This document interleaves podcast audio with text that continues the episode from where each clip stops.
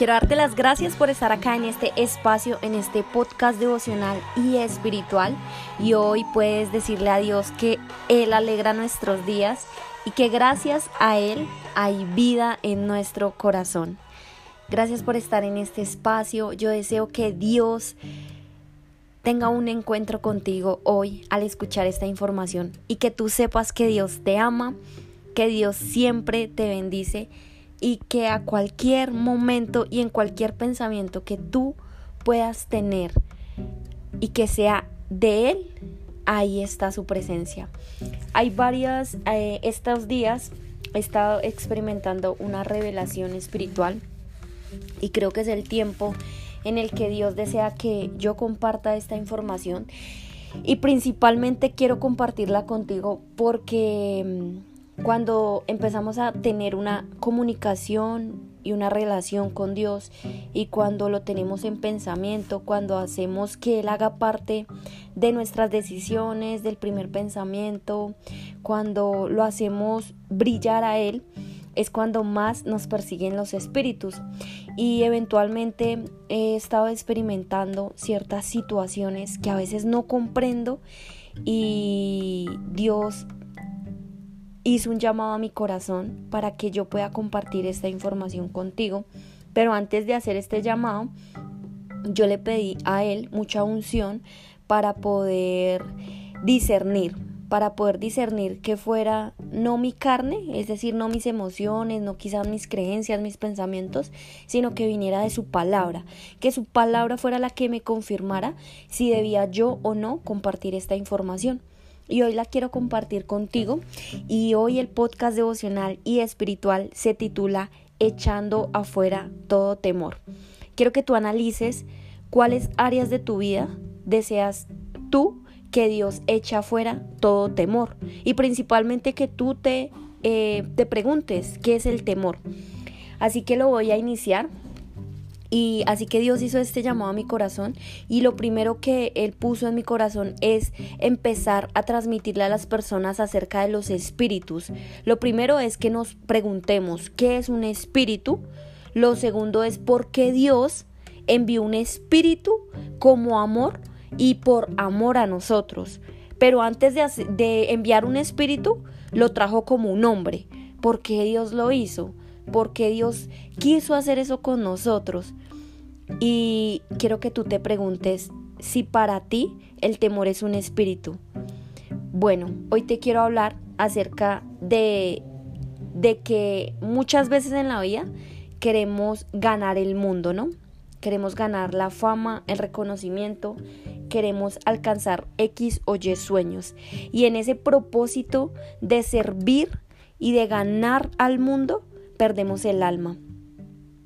Y hay varias cosas en las que yo hoy quiero enfatizar acerca de los espíritus y es que en la multitud de tus pensamientos y de mis pensamientos, dentro de cada uno de ellos están las consolaciones, esas que alegran el alma y solo vienen por gracia de Dios. Los espíritus en Mateo 10.1 dice que entonces eh, Jesús llamó a sus doce discípulos y les dio autoridad sobre los espíritus inmundos para que los echasen afuera y para sanar toda enfermedad y toda dolencia. Y hoy te quiero hablar acerca de las persecuciones venideras, que también está escrito en Mateo 10, 16. Dice, he aquí, yo les envío como ovejas en medio de lobos, y sean pues prudentes como serpientes y sencillos como palomas. Pero a lo que Dios y a lo que Jesús se refería ahí al, enseñarnos y al explicarnos y al profundizar en esta palabra es que nosotros debíamos ser prudentes para discernir espíritus, así como lo pueden ser las serpientes, pero humildes para saber identificar cuando están emergiendo sobre nosotros y te lo quiero compartir personalmente porque para quienes no saben, esta servidora eh, tuvo que batallar mucho con los complejos de percepción, con los complejos de persecución, con pensamientos y hábitos que venían y de actitudes de personas, pero siempre fue como ese a mí me están haciendo, me están criticando, me están juzgando. Y esos complejos a veces, muchas veces se cargan por espíritus. Así que hoy te lo revelo una vez más. Está escrito en Mateo 10, 25 y dice así. Bástale al discípulo ser como su maestro y al siervo como su señor. Si al padre de familia llamaron Belcebú, ¿cuántos más a los de su casa? Mateo 10, 26. ¿A quién se le debe temor? ¿A quién se le debe temer? Así que no los teman, porque nada hay encubierto que no haya de ser manifestado ni oculto, que no haya de saberse. Y en el versículo 27 dice, lo que yo les digo en tinieblas, es decir, a solas, en soledad, en intimidad, díganlo a la luz. Y lo que oigan al oído, proclámenlo en las azoteas. Y no teman a los que matan el cuerpo, mas el alma no pueden matar.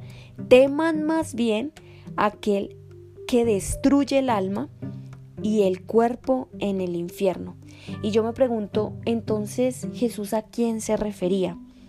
Hoy te quiero hablar acerca de los principados, de las potestades, de fuerzas oscuras como los espíritus que emergen mucho más allá y que quizás en medio de nuestra mente incrédula no estamos reconociendo.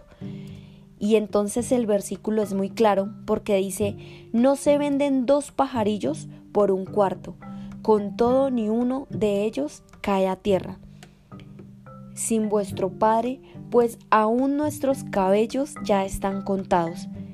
Y al final de esta experiencia bíblica, Dios es muy claro, porque nos dicen, no teman más, porque ustedes valen mucho más que unos simples pajarillos. Y en Mateo 10:39 dice, el que haya su vida por mí, la perderá, y el que pierde su vida por causa de mí, la hallará.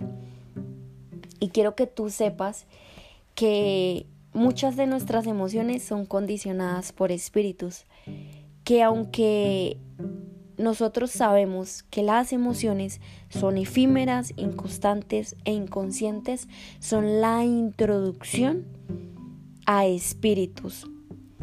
Esos espíritus están ahí condicionándonos a través de hábitos que no podemos reconocer pero yo te quiero explicar acerca de que Dios nos ha dado toda autoridad a través de nuestro mundo interior para echar afuera demonios y espíritus que no nos pertenecen.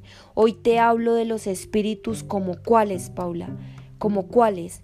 Quiero hablarte acerca de la ansiedad, quiero hablarte acerca de la depresión, de la desidia, de la escasez, de la pobreza, de la competencia, de la mentira, te quiero hablar acerca de los espíritus, como es el chisme, como es la crítica, como es la juzga, porque son espíritus que condicionan nuestra alma y tapan lo maravilloso y lo grandioso que Dios quiere hacer por nuestras vidas.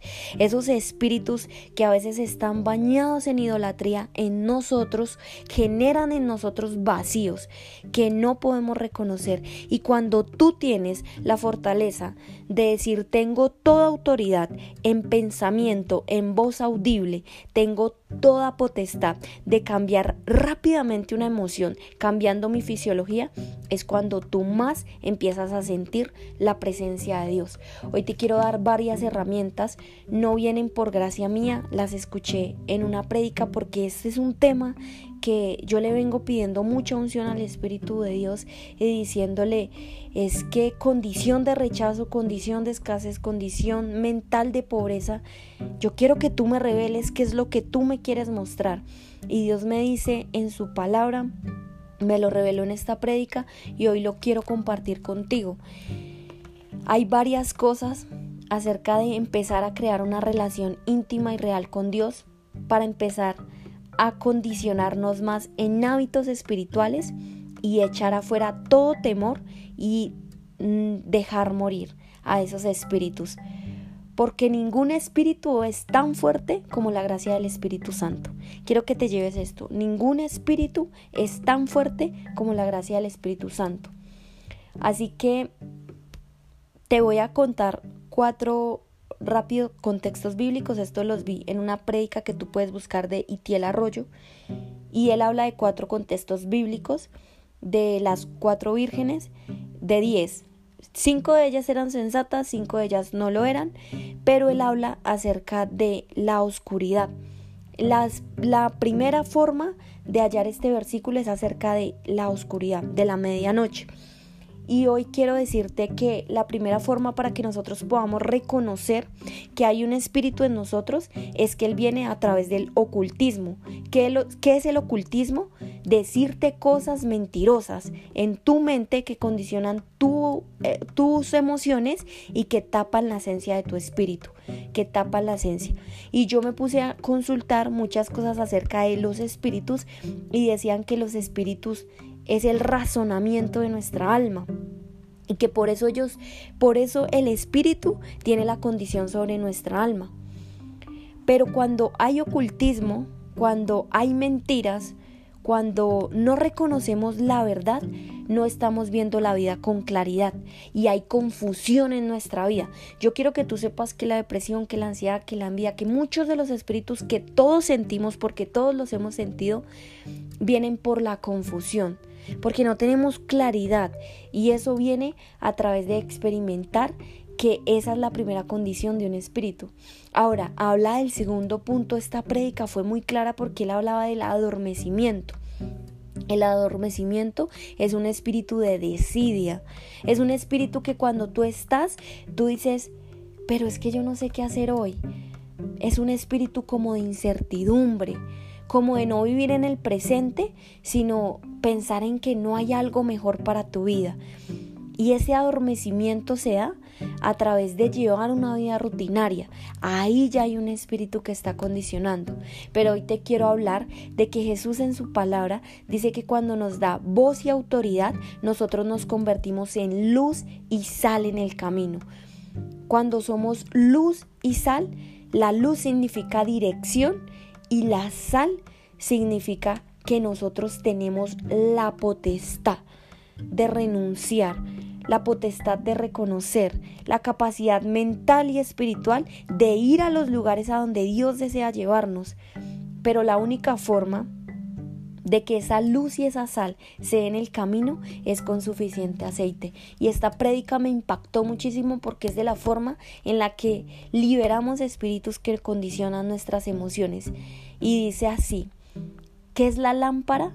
Es un ministerio de creyentes. Ser luz es nuestro círculo de influencia. Lo que hacemos, la lámpara sin aceite es algo que no cumple su función. El aceite es el combustible. El aceite es el fruto que se cultiva. Si nosotros miramos de qué forma eh, tenemos aceite en nuestra casa, es algo que se cultiva a través del esfuerzo. Pero ¿qué es el aceite? Esa intimidad que nosotros tenemos con Dios. Y yo te puedo dar acá yo te puedo decir que la salvación es gracia que tú puedes tener solo con creer en Jesús, que tú puedes liberar espíritus, yo te puedo entregar dones, te puedo dar información y yo sé que Dios obra a través de ella, pero lo único que no se puede transferir es el aceite. ¿Y qué es eso que no se puede transferir? La intimidad con Dios. Y al final, Él es muy claro, y Tiel es muy claro en esta prédica porque al final de este último proceso, él dice que cuando Dios ve a las vírgenes, dice, no sé quiénes son ustedes, no las reconozco. Y ese es el proceso de transformación de lo que va a poder pasar en estos próximos 10 años. Yo te amo, yo te bendigo. Yo hoy quiero hacer una oración de sanidad para que tú puedas recibir estas palabras con amor, para que tú sepas en lo más profundo de tu corazón que Dios sí desea, que Dios sí desea un futuro diferente para nosotros. Que esto que vivimos en ojos terrenales no es la verdadera libertad a la que Dios nos desea llevar cuando simplemente creemos por gracia en Jesús que la intimidad con Dios la cultivamos a través de un pensamiento, de un despertar de conciencia, de cuando buscamos ardientemente sus brazos, de cuando decimos, Dios, yo no, yo reconozco, Dios, que he fallado, que tengo efectos, yo reconozco, Dios, que no sé cómo hacer esto, pero yo sé que tú sí lo haces por mí. Así que puedes cerrar tus ojos y hoy yo llamo a la presencia del Espíritu Santo. Dios, yo hoy en oración te entrego todo esto, te entrego nuestras cargas, Dios. Dios, en acción de gracias, te entregamos la revelación que tú nos das a través de reconocer qué es un espíritu. Porque tu palabra es muy clara, Dios. Tu palabra dice que hay espíritus que vienen por tus fuerzas, pero otros que son inmundos, que vienen de fuerzas que no podemos reconocer. Pero hoy yo activo el poder de la fe, Dios, que es creer en ti.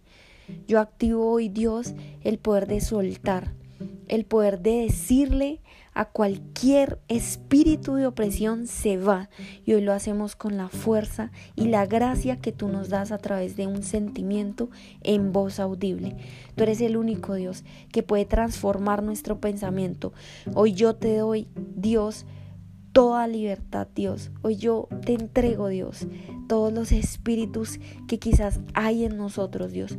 Cuando nosotros te buscamos, ahí rugen las puertas del infierno, Dios. Cuando nosotros queremos entregarte almas, Dios, queremos que tú transformes vidas, ahí es cuando están esas fuerzas y esos espíritus que no podemos, que quizás nos están condicionando. Yo hoy te entrego, Dios, la vida de cada una de las personas que hacen parte de mi entorno, las personas con las que yo vivo, Dios, las personas con las que yo me rodeo diariamente para trabajar. Yo hoy te entrego, Dios, lo que nosotros somos en ti. Hoy te entregamos, Dios, a las personas que escuchan estos devocionales hasta el final, que tienen ese encuentro, esa intimidad contigo para que sean transformados mediante el cambio de su pensamiento y así la esencia a la cual tú los estás llamando sea renovada y transformada. Saca de nosotros, Dios, todo espíritu de enfermedad se va. Saca de nosotros todo espíritu inmundo de desidia, de pobreza, de escasez, de miedo y echa fuera todo temor. Te lo entregamos a ti, tú que vives y reinas en nuestros corazones, tú que habitas en lo profundo de nuestro mundo interior, tú que eres el dueño de todo lo que hay en esta tierra, tú que eres nuestro pana, nuestro mentor, nuestro amigo, nuestro socio financiero. A ti te entregamos todo aquello que quizás en algún momento ha condicionado y ha tapado la verdadera esencia con la que tú nos has creado.